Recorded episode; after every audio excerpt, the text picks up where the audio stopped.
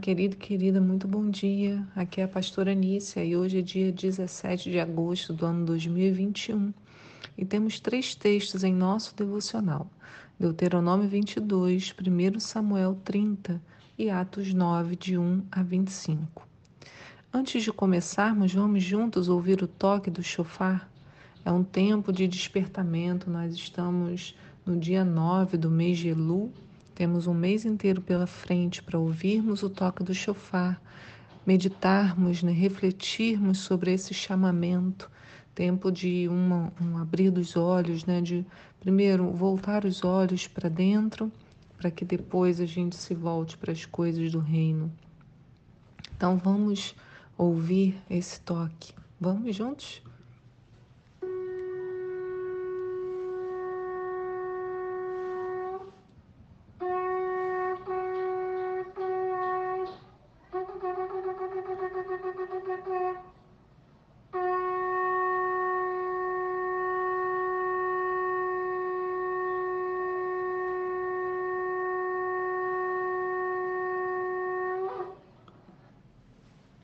Amém. Um dia, vou tirar um dia para explicar cada um dos toques e que tipos né, de chofar, mas hoje eu queria falar de outro assunto. Nós, é, a nossa pergunta hoje, né? O que fazer com a dor do outro? O que fazer com a dor do outro? Nós estamos acompanhando toda a tragédia do Haiti com centenas de mortos em função do último terremoto e as notícias apontam para a chegada de um ciclone terrível. No Afeganistão, outras centenas em desespero diante da incerteza política de um país sob controle do Talibã. E o que nós, como cristãos, vemos? Eu vejo homens e mulheres que possuem sonhos, desejos, famílias, projetos de futuro, necessidades presentes, tais como eu e você, tantos lá, outros aqui. Nossas tragédias cotidianas, quanto sofrimento e angústia. E eu olho para os rostos sofridos, pais e mães querendo salvar seus filhos, tendo que deixar outros familiares para trás, escolhas que maltratam o coração, e eu minha mente, né, meu pensamento se torce por eles. Ali há alguém como eu, que sente, que pulsa, que chora, que ri, que ama. Dor alguma é desprezível. Todas doem para quem as sente. Não podemos comparar dor e medo. Eles importam para quem está sentindo. E clamamos por misericórdia. Senhor, olha para nós, olha para eles, olha para elas. Misericórdia. É tanta coisa que eu me lembro das palavras de Jó em meio à sua agonia, em Jó 19, no verso 25. Ele diz assim: Contudo, eu sei que o meu redentor vive e que no fim se levantará para me defender e vindicar, ainda que eu esteja no pó do meu túmulo. E depois que todo o meu corpo estiver consumido pela terra, sem carne, então contemplarei a face de Deus, eu o verei como os meus próprios olhos. Eu, pessoalmente, não outra pessoa o verá e me dirá como ele é. Oh, quão intenso é o desejo do meu coração por esse dia!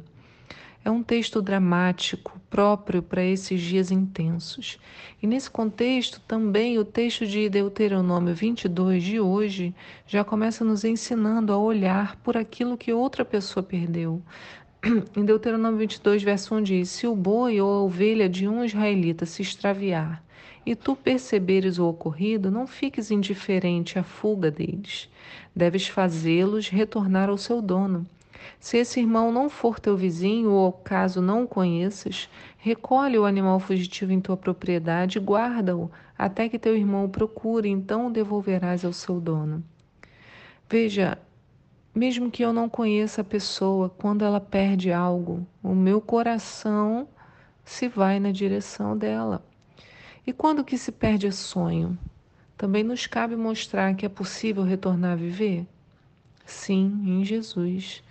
Em Atos 9, também hoje, Saulo tem uma experiência com Deus, passando de perseguidor a apregoador de Jesus. De homem morto espiritualmente, Jesus o transforma em alguém cheio de vida, instilando salvação em muitos outros. Morte, vida. Morte e vida. Em todo momento, esses dois fatos acompanham a história. Na natureza, tudo funciona sob esses princípios. Não são princípios puramente físicos, mas também espirituais.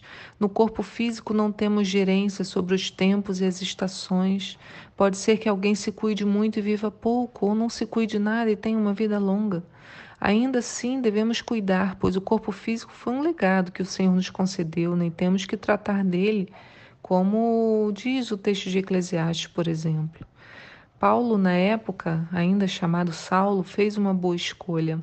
Ao ser confrontado com a sua própria natureza de maldade, ele optou pela vida. O que Jesus apresentou a ele não era tão atraente assim. Olha o diálogo lá em Atos 9, verso 4. Então ele caiu por terra e ouviu uma voz que lhe afirmava: Saul, Saul, né, em hebraico, por que me persegues? Ao que ele inquiriu: Quem és, Senhor? E ele lhe disse: Eu sou Jesus a quem tu persegues. Não foi uma fala qualquer, né? Foi uma fala ali de trazer Saulo para a realidade. Não foi de passar a mão na cabeça. Quando nos aproximamos de Jesus, ficam aparentes as nossas fragilidades, os nossos pecados, as nossas carências. Tudo fica exposto diante daquele que é luz. Todas as trevas ficam perceptíveis quando a luz brilha. Né? Tal como quando a gente acende um fósforo num lugar muito escuro, rapidamente, mesmo a chama sendo muito pequena, tudo ilumina ali, né? Então toda a escuridão fica bem clara. Nossa, como aqui está escuro? Porque eu acendi uma pequena, um pequeno fósforo. A morte não tem espaço na presença daquele que é vida. Jesus diz a Saulo para ir a Damasco aguardar por alguém que lhe deveria dizer o que fazer. Saulo tinha uma escolha, ele podia não ir. Mas, junto com a revelação do seu caráter perverso, Saulo ali também conheceu a misericórdia, a compaixão, o perdão de Deus. Em Gálatas 1, Paulo discorre sobre essa experiência, revelando lá no verso 15, no finalzinho do 15 e o 16: Todavia Deus me separou desde o ventre da minha mãe e me chamou por sua graça, quando então foi do seu agrado revelar o seu filho em mim. O encontro com a graça muda a vida de qualquer um que nela crê. Não quer dizer que tudo será fácil. O chamado de Paulo incluía muitos desafios. Quando Deus informa a Ananias sobre ir até, até Saulo e orar por ele, dá uma dica do que seria revelado ao novo apóstolo. No verso 15 diz: Porém o Senhor ordenou-lhe ao Ananias: Vai, pois, ele é, um, é, para mim um instrumento escolhido a fim de levar o meu nome diante dos gentios e seus reis e perante o povo de Israel. Revelarei a ele tudo quanto lhe será necessário sofrer por causa do meu nome. Sabe, irmãos e irmãs, Deus tem um chamado particular para cada um. A Ananias o Senhor chamou para orar por Saulo. A Saulo o chamado referia-se a pregar às nações. A e a você eu não posso precisar, né? Eu não, não tenho como saber, mas um coração em indisponibilidade para dizer estou aqui, Senhor, como vimos domingo com o pastor Goodson, é o necessário. Enquanto a vida, a esperança é real. Em Eclesiastes 9, no verso 4, diz: Para aquele que está na companhia dos vivos há esperança, porque mais vale um cão vivo do que um leão morto, pois os vivos sabem que hão de morrer, mas os mortos não sabem de coisa alguma. E eu nunca me esqueço de Deuteronômio 30, no verso 15: Eis que hoje estou colocando diante de ti a vida e a felicidade perenes, ou a morte, destruição e infelicidade. Qual é a nossa escolha? E diante da nossa escolha, o que apresentaremos para o outro? Como agiremos diante da dor do outro? Eu convido você durante essa semana a refletir sobre os salmos. Hoje, na oração da manhã, a pastora Ana leu os salmos. Medite nos salmos, ouça o chofar, deixe Deus encher o seu coração. Deus vai calibrando as nossas expectativas, as nossas escolhas, os nossos pensamentos. É tempo de ajuste. Não perca essa oportunidade. Que o Senhor te abençoe no dia de hoje e o seu coração esteja cheio da paz do Senhor. Amém. Tchau.